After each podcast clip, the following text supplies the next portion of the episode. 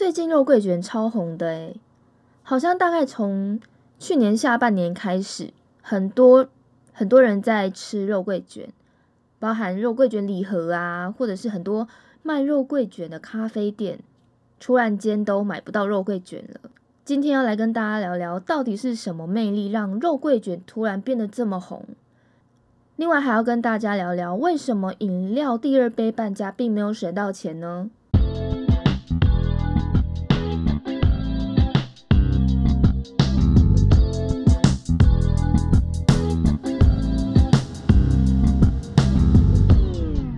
？Hello，大家好，我是梁璐 Annie。呃，从这一集开始，我要挑战以不剪不把声音剪掉的方式把它录完，所以大家可能会听到我口齿不清、口疾、台湾国语，还有一些赘字等，所以请大家多多包涵。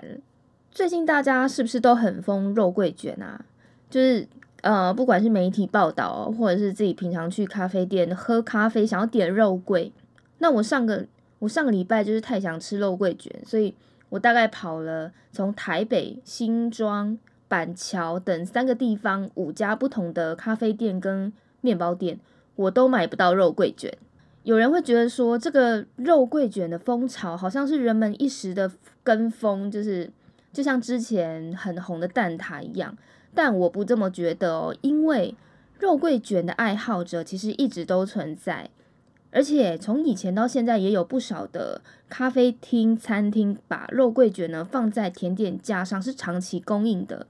那它为什么最近会红成这样呢？那仔细观察，其实是有迹可循的。所以今天跟大家分享最近肉桂卷突然爆红的六个分析。第一个是台湾肉桂卷的搜寻量达到了近五年的新高。肉桂卷是北美。瑞典跟丹麦地区相当普遍可以见到的甜点，如今就是在这个世界各地的肉桂卷做法也因地而异。那传统的肉桂卷吃起来是比较干，没有那么的黏腻，但现在有嗯有一些地方它开发出来是比较湿润的版本，就上面是呃吃的肉吃的那个肉桂黑糖啊。肉桂卷在台湾一向就不是一个很热销的甜点，因为。嗯，在各家的咖啡店里面，我们看到其实很多红牌的甜点，它不是巧克力蛋糕、波士顿蛋糕、起司蛋糕或者是柠檬蛋糕，然后还有像一些什么玛丽莲或可丽露等这种小小的可爱的小点心。那肉桂卷相跟他们相较之下呢，看起来是比较没有这么的热门的一个甜点，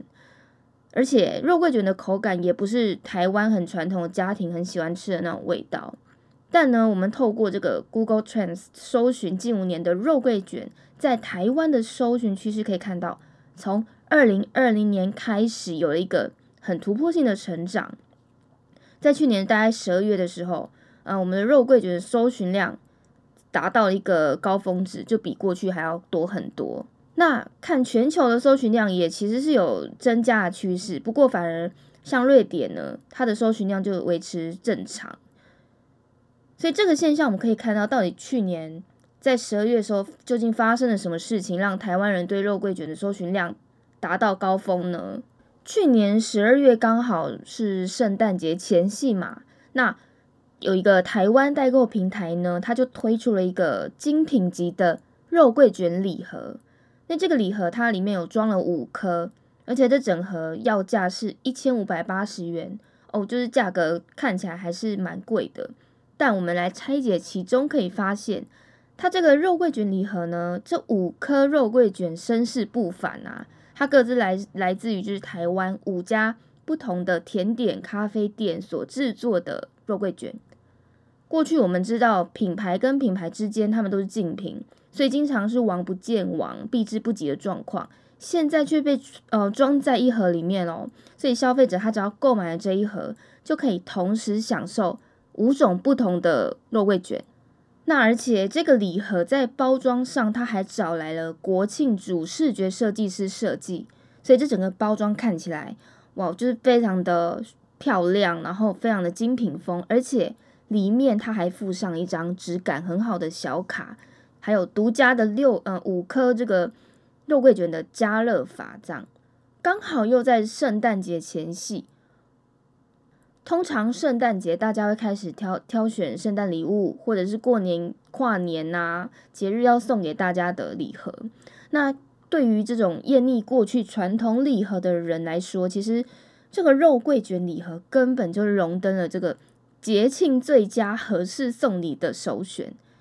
你你送出去，你会觉得啊，里子面子全都顾到了，而且如果你自己买一盒来，你拍照打卡上传展示也很。看起来很时尚又潮流，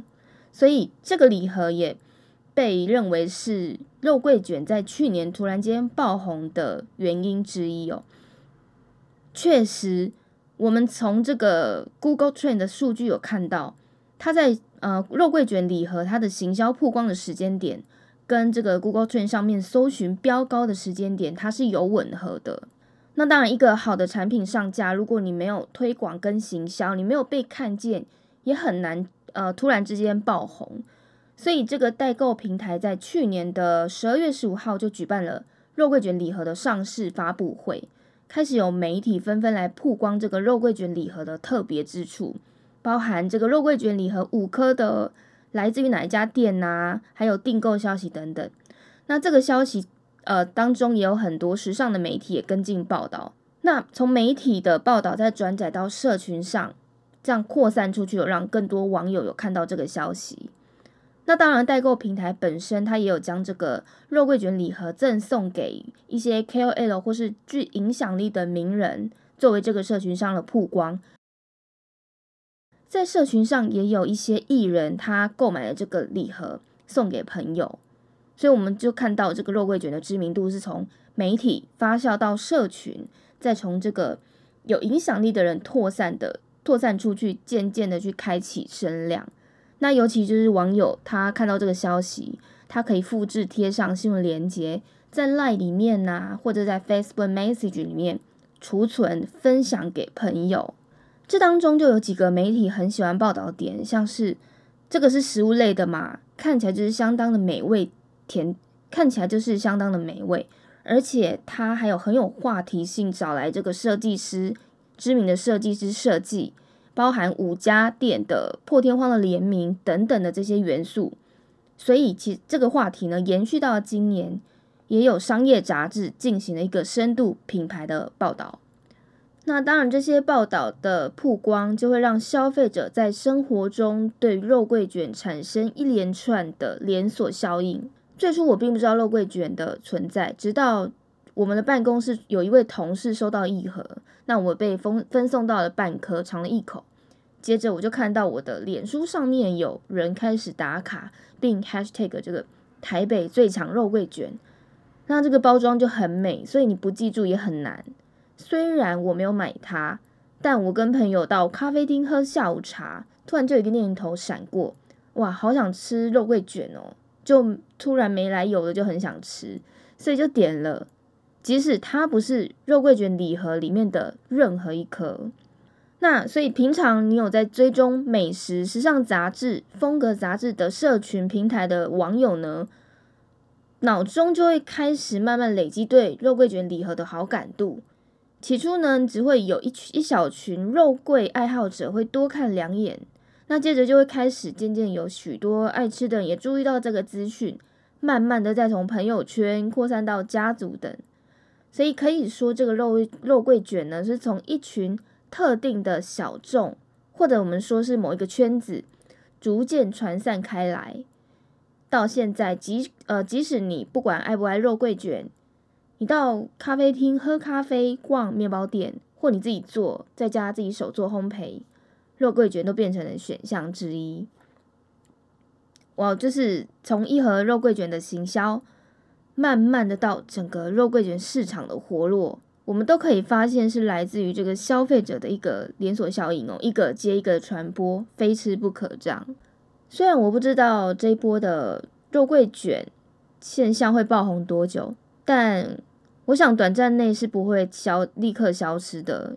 那我们前面刚刚有分享到，台湾肉桂卷的搜寻量变高，在我们正值这个肉桂卷风潮的时候，全球肉桂卷自主搜寻下面有一个人气的关键字，它持续的在窜升当中。这个字就是生酮饮食。而且搜寻量最高的国家还来自于瑞典呢，就是这个肉桂卷的起源地之一。乍看之下，虽然这个主题跟台湾最近肉桂卷爆红好像没有很直接的关联性，可是它的爆红也找出了不不少这个直接或是潜在的肉桂卷爱好者。肉桂卷可以长期供应，但是呢，这个重视健康、爱运动或是那个减肥中没有办法热量奔放的人，他们可能会开始用另外一种方式来延续他们对肉桂卷的爱。那他们怎么延续呢？或许这个这组生酮饮食已经给了答案。在我们感受到肉桂卷满满的魅力之后，下一步也许开始会渐渐这个购买行为会减少。毕竟这个肉桂卷一颗在台北其实并不算便宜哦。呃，以我最近这几次去吃的，大概都是在一百块到一百八之间。那也有一也有一些烘焙坊卖的比较便宜，最便宜我有看过在师大路有一间是四十块的，那间是相当的好吃。所以你当然不可能就是为了这些肉桂卷每天一直花很多钱在这上面。所以开始有一些人呢，他们会有大很大的几率是转向于自己来手做烘焙这个肉桂卷，尤其是重视热量的人，他们会开始制作这种所谓的生酮饮食版的肉桂卷。坊间就有卖这些书的教学，网络上啊、YouTube 上都有人教，包含我最近发现我自己买的一本书，一本食谱里面也有教要怎么去做这个低糖跟生酮版的肉桂卷，而且。肉桂一向是被视为这个身体的良药，也是中国的药方之一。它可以改善胃胃寒，然后食欲不振、四肢冰冷。它还可以活血，然后健胃的好处真的是很多。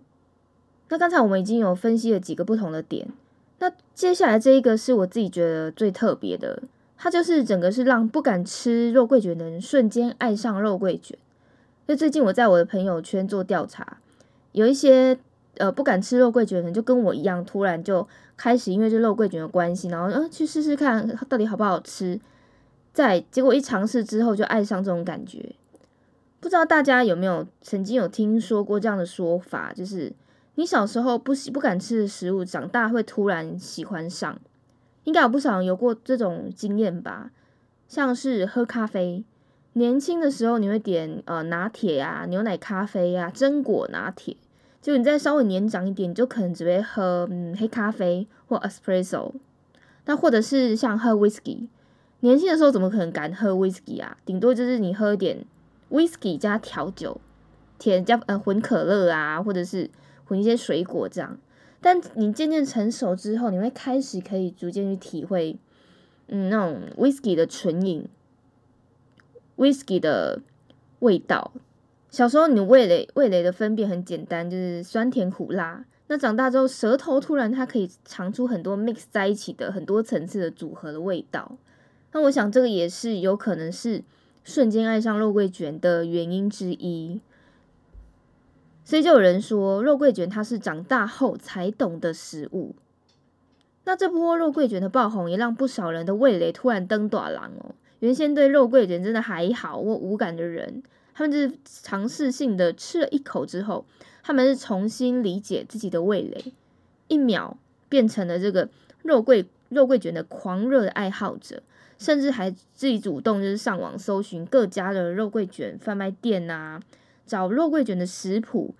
啊，或是甚至是到市场去买肉桂粉回家闻，对，真的是闻哦，就是放在料理啊，或加在咖啡上。还有以前就是有一些精油，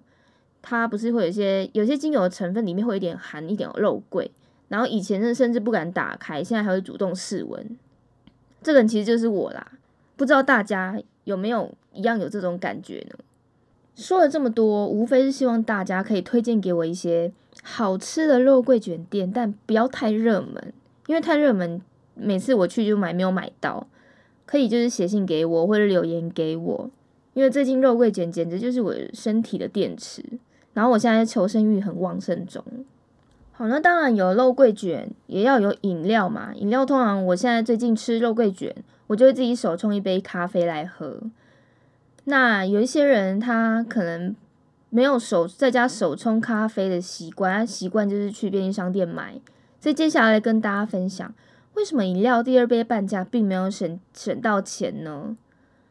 大家今天早上上班的时候，也有到便利商店买一杯黑咖啡吗？或者是有时候也被店员提醒啊，第二杯半价，你要不要寄杯呢？相信对于这种优惠，很少人会 say no 的。毕竟按照正常逻辑思考，如果你确定你天天喝，当然会觉得有省到。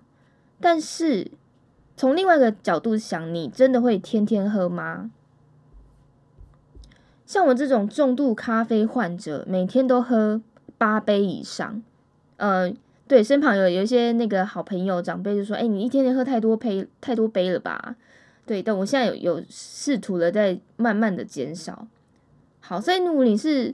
朝九晚五的上班族，你偶尔也会到便利商店买咖啡，但是你也不见得天天会寄杯喝咖啡。你是不是有时候会因为寄杯的关系，本来你隔天没有要喝，那你因为寄杯的关系，你就跑去兑换了，或者是啊想说今天。还是去换吧，毕竟你已经付了钱啦。那除了便利商店之外，像一般的商店、药妆店、百货等，我们也可以很常看到第二杯半价这种优惠方式。实际上呢，只要你每买单一次，你的荷包就会少一点哦。你可以来思考，这个半价的优惠是不是有让你被制约了？